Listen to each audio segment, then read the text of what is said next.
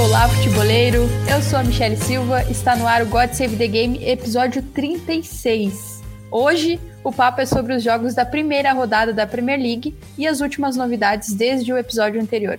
Vamos nessa? Antes disso, lembrando, como sempre, hora de um breve recado. Fala futeboleiros, tudo bem? Eu espero que vocês estejam gostando do episódio de hoje. Mas antes de seguirmos com esse bate-papo, eu quero fazer um convite para vocês. Se você quiser receber conteúdo exclusivo no site, ter acesso às matérias fechadas, vai lá na aba Club e faça parte do Futuri Club por apenas 12 reais mensais ou até mesmo em planos semestrais com desconto ou até mesmo anuais. Você ainda vai ter direito a desconto nos cursos do Futuri. Então, fique ligado. Além disso, eu quero lembrar para vocês que esse episódio também tem o apoio do Futuri Pro, o departamento de análise e mercado do Futuri. Seu time gasta menos dinheiro e ganha mais jogos. Para mais informações, mande um e-mail para comercial@futuri.com.br.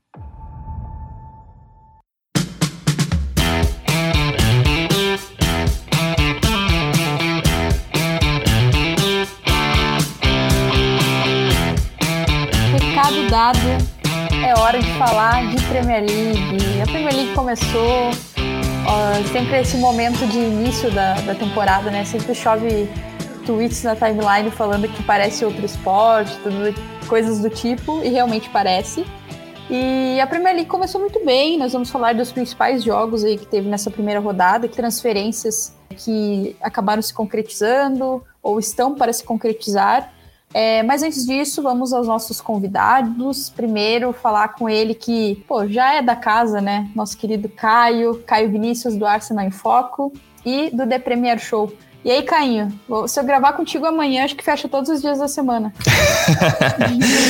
Tudo bem, Michele? Obrigado por ter chamado aí novamente. É, boa noite para os amigos. Vamos lá falar de Premier League, que finalmente voltou, nossa querida. Isso aí, voltou daquele jeito pro Arsenal, né? Mas voltou. Quem tá comigo aqui também é outro cara que já é da casa, Emanuel Vargas, do podcast Eurotúnel. E aí, Emanuel, tudo certo? Fala, Michele. Fala aí a galera que tá com a gente aqui na, na gravação, né? O Caio que você já apresentou galera que tá ouvindo a gente também. E aquilo, né? Você falou que é, início de temporada, principalmente aqui no Brasil, parece que o brasileiro se lembra, né, que a Premier League, futebol europeu como um todo, mas acho que a Premier League chama mais atenção, que é muito diferente do que a gente está acostumado a ver aqui no, no nosso país, né? Então tem sempre aquele choque, assim, parece que é sempre uma novidade. Mas é isso, vamos falar aí da primeira rodada, falar das coisas que envolvem a Premier League. Um prazer estar aqui. Prazer é nosso e realmente, né? Até não se recomenda você assistir muitos jogos da Premier League depois de acompanhar o Brasileirão. claro que cada, cada campeonato tem seu charme. Uh, mas aqui comigo também temos uma estreia hoje no God Save the Game. Tim Langendorf. Já me sinto muito feliz por ter conseguido pronunciar o sobrenome assim, quase que de primeira. Tim, que é do Blues of Stanford. E aí, Tim, bem-vindo. Poxa, ficou até sem palavras. Agradeço a vocês e um abraço para todo mundo que nos escuta. Eu sou um consumidor ávido do conteúdo de vocês, é um prazer estar aqui. E fiquei impressionado aí. Langendorf não é fácil de acertar assim de primeira, não. Vamos lá, né? Premier League voltando. Acho que é o campeonato que o mundo inteiro vira os olhos para ver. E tem muita coisa nova. Todo ano falam, né? A Premier League esse ano vai ser a mais difícil de todas e todo ano se repete a mesma frase. É verdade mesmo. Acho que esse ano, mais uma vez, vamos uh, começar a Premier League já com esse pensamento e que bom, né? Acho que tem, tem briga nas duas pontas aí da tabela na Premier League, né? Sempre muito disputado, muito legal de ver todos os jogos, absolutamente todos os jogos. Uh, mas eu quero começar aí ouvindo vocês sobre algumas contratações que se, confirma, se confirmaram aí desde o nosso último episódio. Eu vou começar com a contratação que está em fase de conclusão, segundo o jornalista Fabrício Romano. É, Odegaard volta ao Arsenal, agora em definitivo a informação é de um contrato com o Arsenal, entre o Arsenal e o norueguês até junho de 2026 e valores entre 35 e 40 milhões de euros, mas ainda tem que confirmar. Caio, você que é um expert aí no assunto, é, vive muito essa rotina do Arsenal de transferências e de, de, dentro de campo também, no Arsenal em Foco. O que, que tu achou dessa contratação? o retorno do Odegar e o que muda aí para a temporada do Arsenal, podendo contar com ele? Ah, é, eu acho que primeiramente é muito bom porque o jogador já passou seis meses no Arsenal, né? Emprestado no final da temporada passada, na segunda metade da temporada passada. Então, de certa forma, é um jogador que, por ter tido uma boa passagem na temporada passada, chega já sabendo o que a gente pode esperar dele, chega já sabendo o que esperar da Premier League, o próprio jogador já sabendo como que vai ser essa adaptação. É, vai agregar talento para o time do Arsenal, com certeza, e isso é uma coisa que o Arsenal precisa muito. É difícil a gente. A gente até esmiuça lá no Arsenal em Foco a relação das características do jogador, se era melhor Odegar, se era melhor Madison, se era melhor isso ou aquilo, mas a real é que hoje o Arsenal não pode fechar o olho para nenhum tipo de talento. É, é até bom nem se apegar tanto a nomes e pensar mais em dar um up no elenco. E, e, e assim, Outra coisa que é super importante, o Odegaard tem 22 anos, né? Então a gente tá falando de um cara que já mostra sinais de conseguir cooperar com o nível da Premier League mesmo aos 22 anos. Imagino que esse cara vai fazer aos 25, 26. Então, é, o talento ali é, é, grande e potencial. A gente precisa cada vez mais agregar talento na equipe do Arsenal. Então, super positivo, eu acho. É, eu também acho. Eu acho que o Arsenal precisa, né? Precisa, né? Já, mostrou já no primeiro jogo que é bom ter essa. Até por uma questão de, de ampliar o elenco mesmo, de ter mais opções, né? É, e uma outra contratação que não é menos recente do que essa do, do Odegar, que foi, é, foi falado assim, mais então de confirmação hoje, né? No, na terça-feira que a gente está gravando mas essa outra contratação ela é menos recente, mas ela é muito importante, talvez aí a mais importante depois da contratação do Messi. A gente não pode deixar de falar de Romelu Lukaku retornando ao Chelsea por 115 milhões de euros. Tim, como você vê o encaixe do belga no time do Thomas Tuchel? Eu sou um pouco é complicado eu falar do Lukaku, que ele é provavelmente um dos jogadores que eu mais gosto atualmente no futebol. Mas acho que o encaixe, a palavra para esse encaixe é perfeito. É, é difícil imaginar o estilo do Thomas Tuchel, um centroavante que pudesse resolver melhor a situação do Chelsea. Né? A gente fala bastante da dificuldade que o Chelsea tem de fazer gols, que ela foi nítida desde o tempo do Lampard, né? Quando o Lampard estava no time, a gente tinha outros problemas também defensivos, mas com o Tuchel ficou muito evidente que é difícil encontrar alguém que coloque a bola lá dentro. E o Lukaku, bom, está provado e comprovado que é capaz disso. Agora tem outras questões que envolvem o jeito do Chelsea jogar, em que o Lukaku acaba sendo essencial. Eu acho que ele cairia melhor do que se a gente for parar para pensar num Lewandowski da vida. Acho que o único que talvez conseguisse fazer isso mais ou menos como se espera que ele faça seria o Haaland, né? Que o Chelsea procurou por um tempo e acabou acabou desistindo pelos valores absurdos ele, ele tem uma capacidade de arraste né, do adversário que é, que é muito única dele. A gente vê isso um pouco no Werner, mas tendo ele e o Werner, talvez até o próprio Werner tenha mais espaço para jogar. E quem sabe até brilhe um pouco mais, porque o Werner tem dificuldade de encontrar espaços, né? Ele ataca muito bem, mas ele não consegue criar driblando. Se ele encontra algum zagueiro na frente dele, ele já para, ele já pensa, ele já não consegue tirar algo da cartola, né? Eu andei levantando alguns dados, né, para uma matéria que eu escrevi sobre o Lukaku, e foi interessante ver o quanto ele é um cara criador também. Ele foi um criador muito forte da Inter. Aquela dupla dele com o Lautaro Martinez ali, ele, ele deu muitas chances para o Martinez brilhar também. E acho que ele pode fazer isso com o Havertz, que é um outro cara muito criativo. Então eu vejo ele um cara assim que vem para resolver esse problema. Ele sabe atacar esses espaços como o Werner, ele é um grande finalizador, como o Giroud era, sabe fazer o pivô muito bem também. E ele ainda tem esse lado um pouco criativo de mobilidade aí que acho que vai encaixar muito bem com o Havertz. É incrível como o Lukaku, ele, ele é um cara muito completo, né? Daí a gente acaba citando até vários jogadores para que a gente fale de todas as características que ele consegue oferecer, né? É, Emanuel, com exceção do Messi, é, o Lukaku no Chelsea é a melhor contratação até o momento. E o que, que tu espera dele nesse retorno à Premier League? Acho que sim, né? Acho que é a principal contratação, até pelo que fez, né? Na... Vamos pegar mais nessa última temporada, né? Campeão italiano com a Inter aí depois de depois de década, né? A Inter voltando a ser campeã e ele sendo um dos destaques, o principal destaque, né, daquela Inter que tinha muitos valores individuais assim. Fez uma boa Euro também, né? Vem fazendo boas competições com a Bélgica também. Então acho que é um jogador que se tornou aquilo que o Chelsea esperava lá em 2011 quando contratou ele anos depois, né? E agora aí o Chelsea é, vai colher esses frutos mesmo eles não tenham, mesmo eles não terem sido né, cultivados assim, mas é, diretamente lá no Stanford Bridge, né? Eu acho que, pegando até um pouquinho que o Tim falou antes, né? É, vai ser legal demais ver o que o Tuchel vai ter à sua disposição, né? São muitos jogadores de peça ofensiva que podem oferecer diversas características individuais, coletivas, uma combinação de, de jogadores diferentes, ou até mesmo semelhantes, se você quiser, dentro de campo. Então, acho que isso é, é muito interessante, né? Se a gente for puxar Pulisic, Ziyech, Havertz, Werner, Lukaku, Hudson Odoi, enfim, é uma galera que o Thomas Tuchel vai ter aí várias peças excelentes para brincar é, com esse time no, do Chelsea na parte ofensiva. Né? Isso sem contar que isso começa mais atrás ainda, né? Com o Jorginho, o próprio Kanté às vezes chegando. Então eu acho que é uma contratação que aumenta esse patamar do Chelsea, que já era muito alto, né? Justamente por, por esses nomes e algo também que o Tuchel falou muito bem né, na, na, entrevista que ele deu, que o Lukaku ainda vai dar mais experiência nesse time do Chelsea, ainda é muito jovem na parte ofensiva. Então, toda essa parte técnica e experiência que o Lukaku tem, acho que vão contribuir demais para o Chelsea, que sobe de patamar, mesmo já sendo, né, mesmo já tendo sido o campeão da última Champions League, né? Sim, com certeza. É bem, é bem interessante levantar essa questão da experiência também, né? De um cara mais rodado, assim, e e que tem, é, tem tudo isso que ele, que ele já conquistou, que ele já fez, né? Até é, do ponto de vista da seleção também.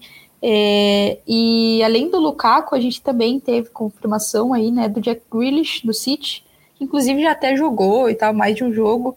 E ele é o nosso gancho para falar de, do que foi, na minha opinião, o melhor jogo da primeira rodada. Talvez aí muita gente fique com o United Leeds, que a gente também vai falar um pouquinho hoje mas que seria Tottenham e City. É, mas eu quero começar falando justamente dessa parte individual, justamente do Jack Grealish. Tim, como que você viu aí essa atuação, primeira atuação, primeiro jogo do Grealish na Premier League sem a camisa do Aston Villa, né, e com a camisa do City? É, quando foi anunciado, né, o Grealish, e as fotos de divulgação saíram, eu fiquei impressionado quanto eu senti que parecia natural ele com aquela camiseta, né? A gente está tão acostumado a ver ele com a camisa do Villa, mas ele caiu bem, caiu bem nele, a camiseta do City. Mas meio complicado de, de julgar o desempenho dele nessa partida, né?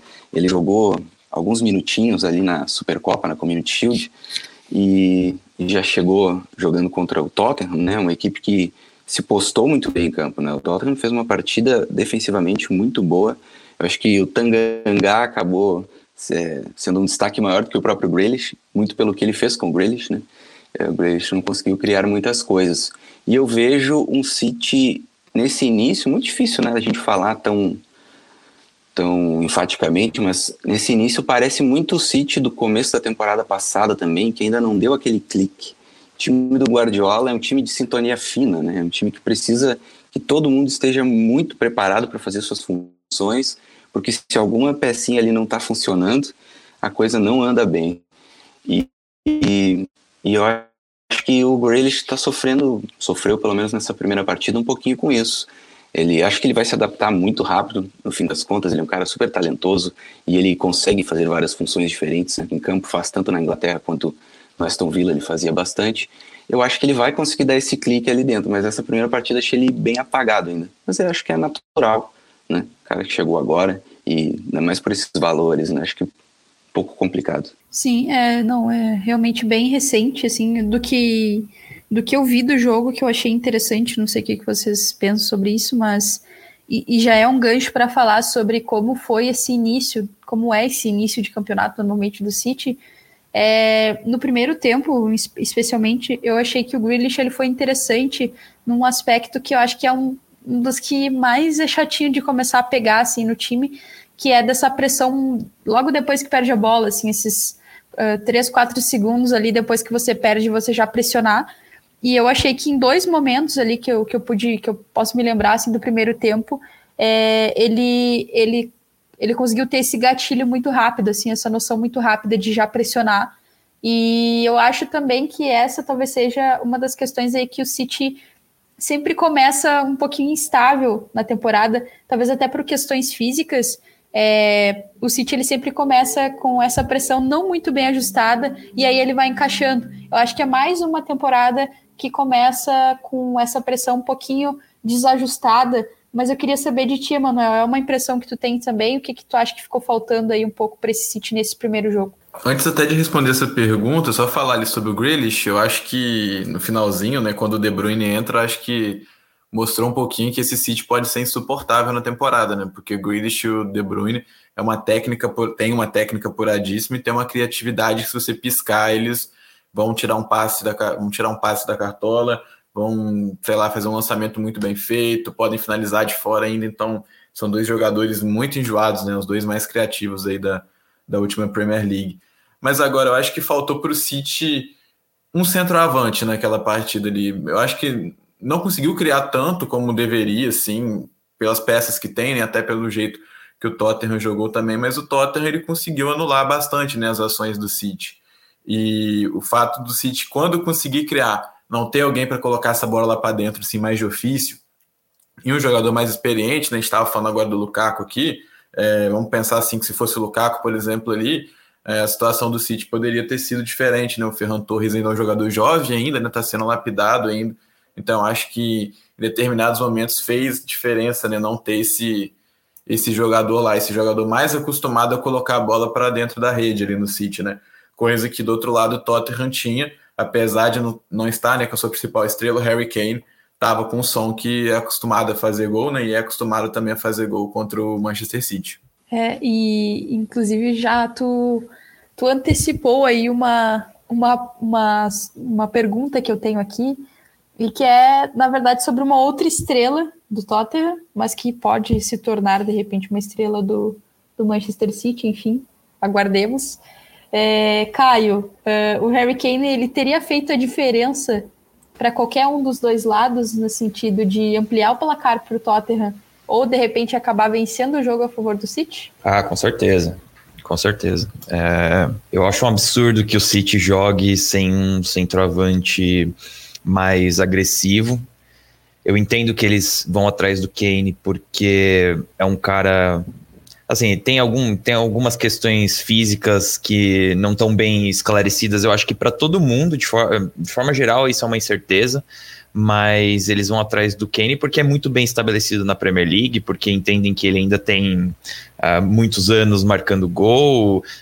O Kane não me parece ser o tipo de jogador que perderia desempenho chegando numa idade um pouco mais avançada. Acho que ele consegue jogar bem até uns 32, 33, talvez até mais, porque ele é um cara técnico acima de tudo. Só que me estranha muito o City ficar preso somente ao Harry Kane. Eu, eu Acho muito pobre o Ferran Torres utilizado como um atacante móvel ali centralizado, ou mesmo qualquer outra alternativa que o City tenha, porque é muito difícil você empurrar o adversário para trás. É muito, foi muito cômodo para o Tottenham também se fechar, bloquear os espaços centrais e deixar o City trabalhar a bola um pouco mais aberto porque sabia que em nenhum momento a linha dos dois zagueiros ali mesmo, não a linha de quatro, mas os dois zagueiros centrais, eles raramente estão sendo ameaçados, né? Com uma corrida um pouco mais profunda, com uma jogada um pouco mais física. Então, isso dificulta muito a vida do City. E a gente tem certeza de que o Harry Kane resolveria esse tipo de problema. E o Harry Kane, como eu mesmo acabei de mencionar, ele é um cara técnico acima de tudo. Então, não só ele tem essa agressividade na última linha, é um cara que finaliza extremamente bem, tem um desmarque é, primoroso. Só que o Harry Kane também tem a questão técnica que para o City é muito importante. A gente sabe a linha de raciocínio do Guardiola e do Tiki, então a gente sabe que eles buscam mesmo esses jogadores técnicos e que têm potencial de é, não só entender todas as posições ali dentro do campo, porque faz parte da forma do Guardiola jogar, os espaços de fase, mas também é, conseguir performar nessas posições. É, Para o Tottenham, não sei se faria tanta diferença nesse jogo em específico, porque foi muito bom para eles ter três caras bem rápidos na frente. é, agredindo espaços gigantescos nas costas da defesa do City. A gente viu na temporada passada que o Harry Kane é, se deleitou com espaços e deu muitas assistências para o som. Então, pode ser que até fosse um placar mais elástico, mas não, não acho que fez falta para o Tottenham, na realidade. Então, é, é, isso, na verdade. Então, Caio dispensando o Kane do Tottenham. Não, não, não, não, O torcedor do Tottenham vai ficar bravo. Não, não é isso que eu quis dizer. Vocês querem a arroba dele, é. Ó, né? Tô brincando. Uh, mas, assim, voltando essa, justamente essa questão do Tottenham, eu entendi que tu falou, Caio, é só brincadeira, né? Imagina, quem pode contar com Kane, ele jamais que dispensa um cara como ele. É, acho que em determinado momento realmente faltou um pouquinho de profundidade ali para o City. É, um cara realmente talvez puxando mais essa linha, essa primeira linha do Tottenham, tentando fazer o que normalmente o, o Werner faz é, pelo Chelsea de arrastar para abrir esse espaço. Acho que essa é uma noção ainda que as peças atuais, assim, uh, os jogadores que o City tem atualmente, talvez eles não dominem isso muito bem naquela posição mais central ali, como um, um atacante mais central, um centroavante. É, e agora eu queria perguntar para vocês, uh, para encerrar essa questão do Tottenham, vocês acreditam que esse time do Nuno Espírito Santo vai repetir no restante da temporada o que fez nesse primeiro confronto em termos de estratégia, assim, de ir para um 4-3-3 em fase defensiva, justamente por essas questões que vocês já mencionaram, de é, fechar bem os espaços por dentro, fechar a opção ali de passe no Fernandinho, é, impedir que o, o City acione é, jogadores na entrelinha, que é um, uma faixa do campo que, que o City gosta de ocupar e de explorar, e, mas também de conseguir sair em contra-ataque com esses três atacantes. Vocês acham que deve se repetir esse tipo de estratégia para o decorrer da temporada do Tottenham? Eu, eu acho bem possível que se repita. Se alimentou muito da questão do City voltar a jogar com um pivô único é, o Liverpool jogou diversas vezes contra o City do Guardiola num, numa pressão de 4-3-3, é, se bem que o Liverpool subiu um pouco mais os laterais do que o Tottenham subiu nessa partida, mas o Liverpool fazia isso exatamente porque era um período em que o Guardiola usava muito um volante só, ali na primeiro campeonato, no primeiro campeonato que ele ganhou, é, e no segundo, e aí, eventualmente, o Liverpool começa a, jo a jogar contra o City mais um 4-2-3-1, porque o Guardiola também vai para uma dupla de volantes. E aí o, o, Liverpool precisava ocupar um pouquinho mais os flancos. Mas sobre a pergunta de forma geral, eu acho que é difícil porque as circunstâncias, né? A gente tem pelo menos ali uns oito times na Premier League que não vão ter nenhum pudor de dar a bola para o Tottenham e deixar eles jogarem com a bola. E aí essa é a minha dúvida, como que é aí que o Nuno vai armar o time a partir disso. Não sei o que os colegas acham a respeito disso. Pois é, se a gente pegar o histórico do Nuno Espírito Santo como treinador, é o tipo de jogo que ele gosta, né? Desde Valência, Wolverhampton, ele, ele gosta muito de ter uma defesa sólida e trabalhar muito a transição, seja para o ataque, seja para a defesa, muito rápida. Mas é bem o que você falou, cara. Não tem como esperar que o Tottenham vá conseguir jogar assim contra o Burley. Não vai acontecer. O Burley não vai vai pressionar lá em cima e dar os espaços atrás para o Tottenham. Acho que a contratação do Brian Gil ela é interessante nesse sentido, né? Porque ele é um cara que dá bastante amplitude para o campo e acho que pode, pode dar uma variação interessante aí para o ataque do, do Tottenham. Mas acho que o grande problema é se perderem o Harry Kane, né? Então, a gente não sabe. Tottenham acaba se tornando uma incógnita. É meio difícil de pensar o que, que o Nuno Espírito Santo vai fazer nessa temporada se a gente não sabe ainda se o melhor jogador do time vai estar lá. E só fazendo mais um ponto assim sobre essa pergunta, né? É, são muitos jogadores que têm para entrar ainda, né? Estão pegando ritmo. O próprio Lo entrou ali na parte final do jogo. É um nome que pode ser titular regular. Temos ainda o Endombele, tem o Sissoko ainda que pode ter chance. Então são muitos jogadores ainda para entrar nesse, nessa equipe do Tottenham, né? a gente tem que ver como é que o Nuno Espírito Santo vai administrar também esse tempo de jogo, né? E concordo também inteiramente com o Tim e com o Caio também, né? Na Premier League vai ter situações, vai ter times, inclusive do Big Six, que às vezes vão pegar a bola, vão optar por dar a bola para o Tottenham, justamente para saber que pode ter alguma dificuldade né, na, na gestão de posse de bola do Tottenham, e aí aproveitar e forçar um jogo em cima disso. E o Tim citou o Brian Hill, né? Eu fiquei, eu fiquei curioso para ver ele na partida, né? Mas acabou não entrando ser um jogador que eu tô com muita expectativa de ver aí nessa janela de transferências aí que foi feita lá na Inglaterra. O Vini Dutra falou muito bem sobre o Brian Gil no último episódio, inclusive quem quiser dar uma conferida aí se você que está ouvindo agora não ouviu, escute o último episódio em que a gente falou sobre o Brian Gil, é, o Brian Gil e ainda sobre o Tottenham, eu concordo muito com o que vocês falaram, inclusive é, essa questão de, de ter ou não a bola, ela foi um dos, um dos problemas, essa questão de ter ou não a bola e de às vezes não contar com o seu principal goleador.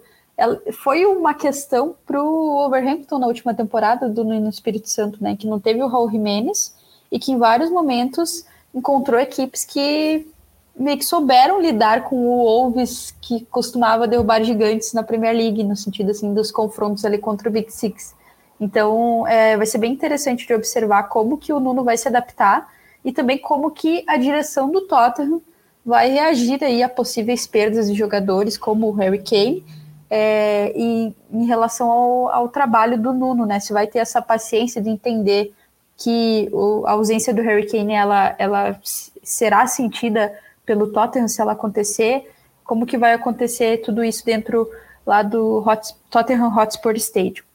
E agora avançando, um outro jogo que movimentou a timeline foi United e Leeds. E que show que deu a torcida do United em Old Trafford.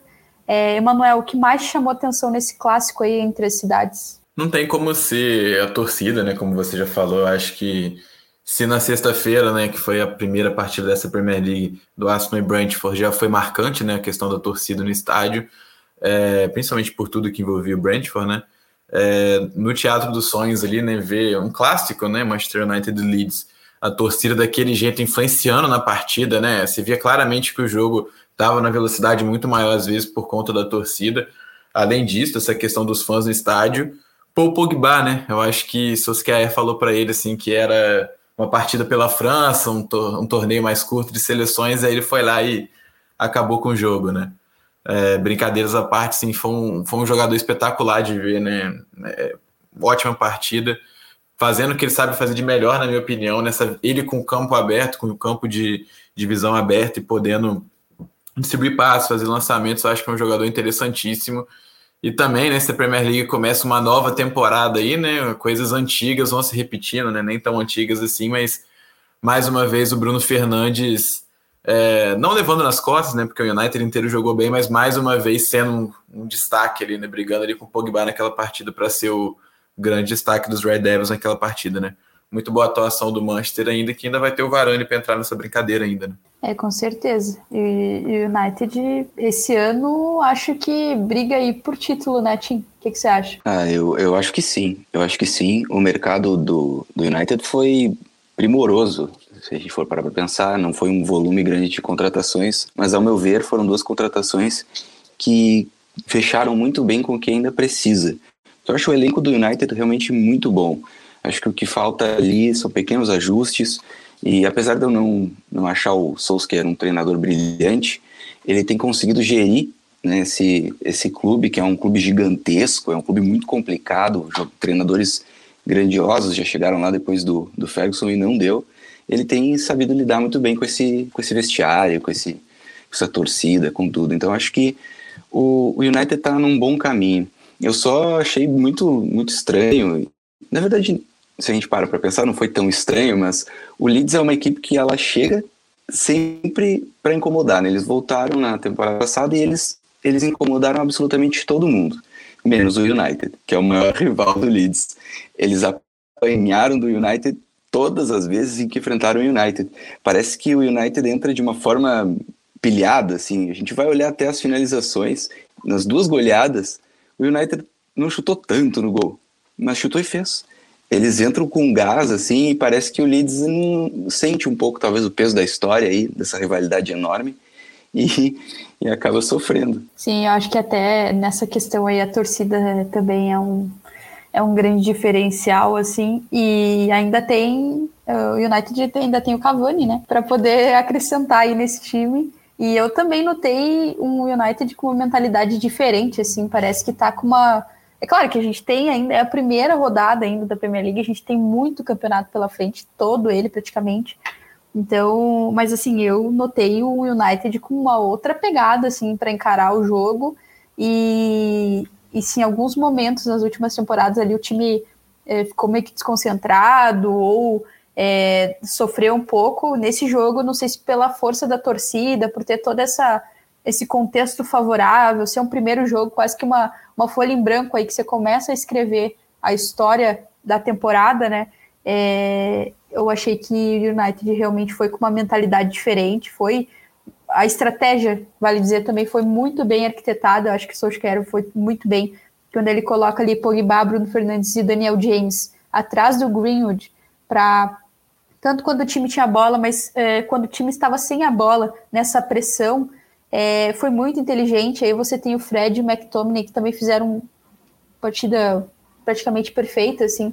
E aí você tem os laterais subindo também. Acho que achei muito interessante como o United ele subiu. Claro que o contexto foi favorável no sentido de é, teve vários momentos em que o United ele, o Leeds ele tentou sair jogando e o United ele teve aquele contexto a seu favor de é, pressionar, recuperar a bola e, e partir para a transição ofensiva, que para mim fica muito assim no que no que esse elenco se sente mais à vontade.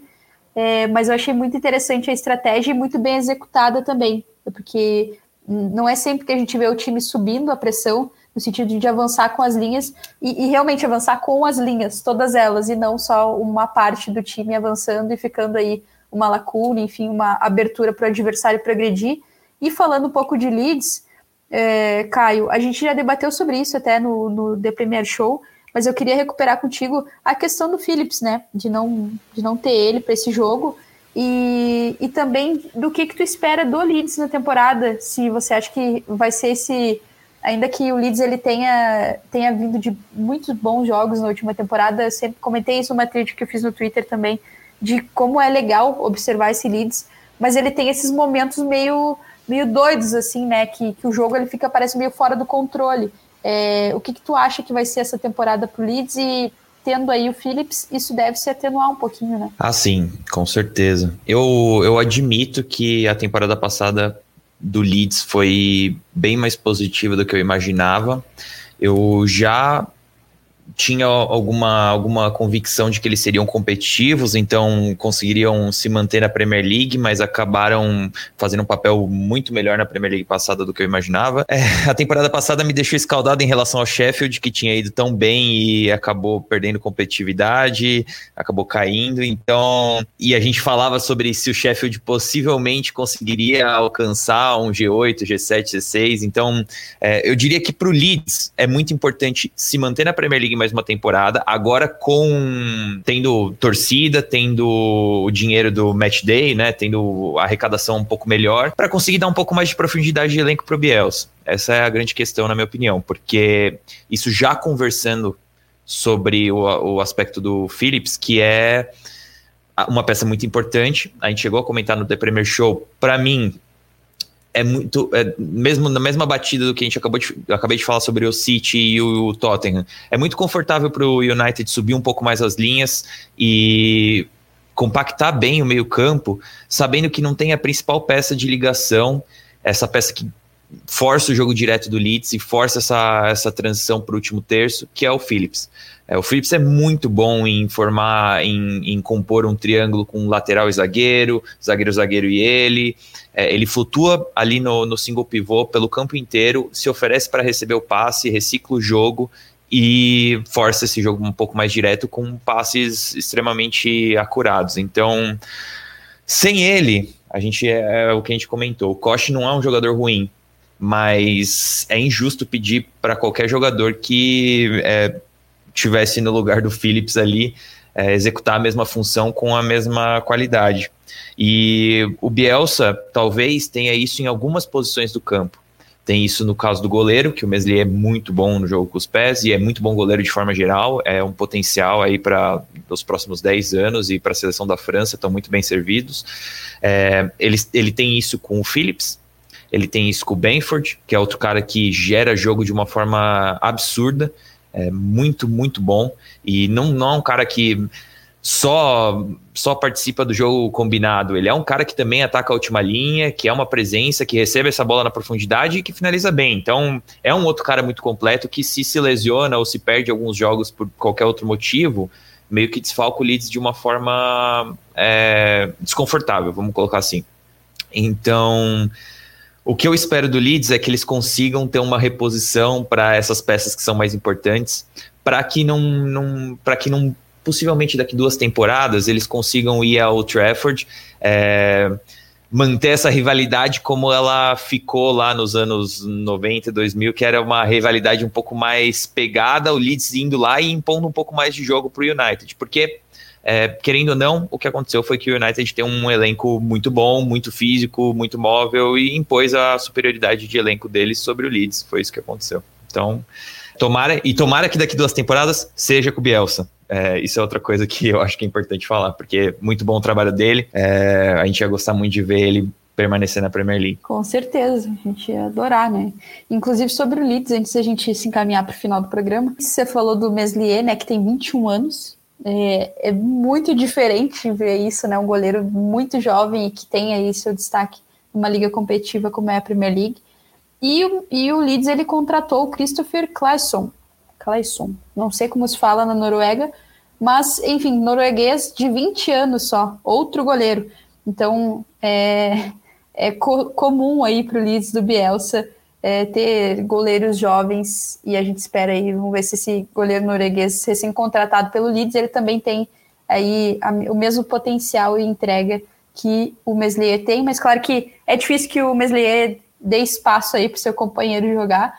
E agora, se encaminhando para o final, nas próximas rodadas da Premier League, o que que o fã de futebol inglês que está acompanhando aqui o God Save the Game deve ficar de olho? Vou começar com você, Manuel. O que que o quem mais gosta de futebol inglês, qual o principal jogo que você tem para destacar aí nas próximas rodadas? Acho que não vou fugir da obviedade, não, né? Acho que segunda rodada a gente já tem um clássico londrino, né? Um Arsenal e Chelsea. Um Arsenal que é, é meio Robin Hood, né? Vai, entrega ali a pontuação para o Brentford da vida, mas quando chega no confronto do Big Six, faz um jogo mais difícil, às vezes tira ponto, vence.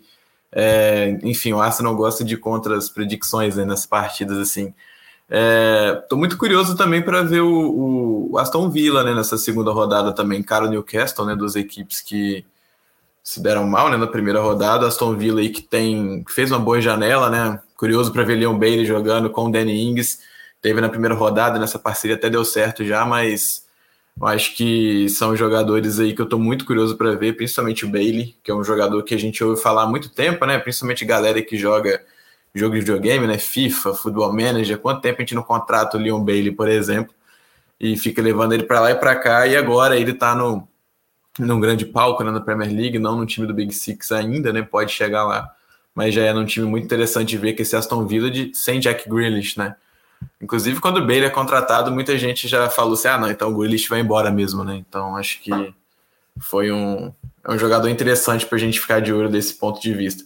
Eu acho que esse confronto, né, esse clássico londrino e o Aston Villa são, são a principal partida dessa segunda rodada. E futuramente também o, o Aston Villa eu levaria também para as próximas rodadas. Eu acho que é um time interessante porque a gente não sabe direito o que, que vem por aí nessa, essa Premier League do Aston Villa. Concordo e torço muito para que o Aston Villa consiga permanecer, porque é um time que tem vários caras que eu gosto bastante também. Fecho com tudo que você falou aí, Emanuel. E já aproveito para te agradecer também pela, pela presença e pelo papo. Volte sempre, viu? Ah, obrigadão, Michele. Pode deixar que eu volto. Agradecer também aí o Caio, o Tim e a galera que está acompanhando a gente até agora aqui. Um grande abraço. Valeu. E Caio, que, que você quer destacar aí da, da próxima rodada, dessa e da próxima? É, o que, que você acha que vem por aí na segunda e na terceira rodada da Premier League que vale a gente ficar de olho? É, eu sugiro para o ouvinte que esqueça essa questão do Arsenal e Chelsea nessa rodada de agora. Não acho que vai ser tão interessante. é... só isso, só isso. Não quer mas... nem ter a transmissão, nada, né? Não, Entendi. mas falando sério agora, é... É óbvio que eu sempre estou de olho nos jogos do Arsenal, mas o que vai me chamar mesmo a atenção não é nessa rodada agora, na próxima, como God Save the Game a cada duas semanas, ainda dá tempo na próxima, a gente tem Liverpool e Chelsea. E esse confronto me chama atenção porque eu acho que agora o Liverpool, com a volta do Van Dijk, com a volta dos zagueiros de forma geral, é, com o seu meio-campo potente ganhando ritmo e com os seus três atacantes é, estourando todos os cilindros, então eu tô eu acho que vai ser um desafio para a equipe do Tuchel, porque eu quero ver como eles vão se comportar, se eles vão tentar manter essa, esse 3-2 na construção, ou se eles vão tentar uma saída um pouco mais conservadora, com uma linha de quatro e dois volantes, para tentar conter um pouco os ímpetos do, dos três atacantes do Liverpool. Então, acho que vai ser um confronto de, de ideias e, para mim, vai ser um jogo muito interessante, porque o Liverpool é um desses times que. É, não tem medo, eles têm várias formas de marcar e eles não têm medo de, de tentar um lançamento um pouco mais longo e, e forçar a linha adversária para trás. Então, é, esse é o, o, meu destaque.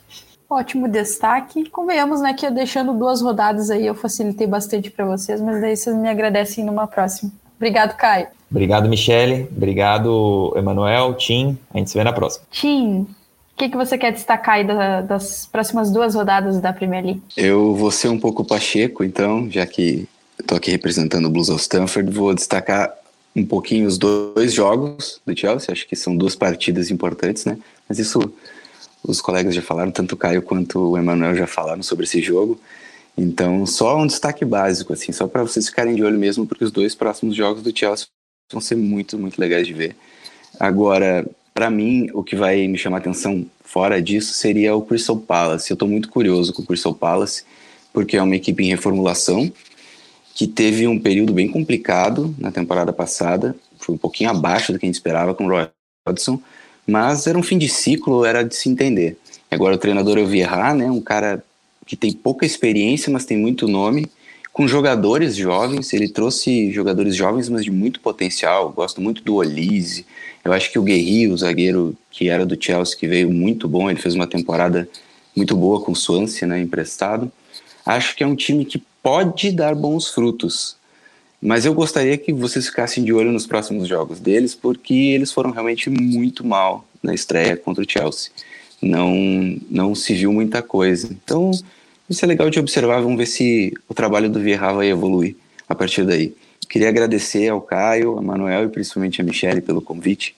Foi um prazer estar aí e vamos ficar de olho porque a Premier League está recém começando. O bicho vai pegar. Valeu. Valeu, Tim. Obrigado pela, pela participação. Voltará mais vezes, com certeza.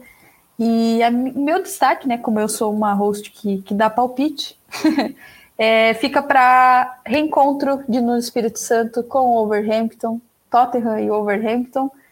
Eu acho que vai ser muito legal esse jogo, principalmente do ponto de vista do que a gente já falou aqui, da estratégia do Tottenham, se vai manter, se não vai, já vai ter justamente muito do que a gente falou aqui no sentido é, de se o time vai ter a bola ou não.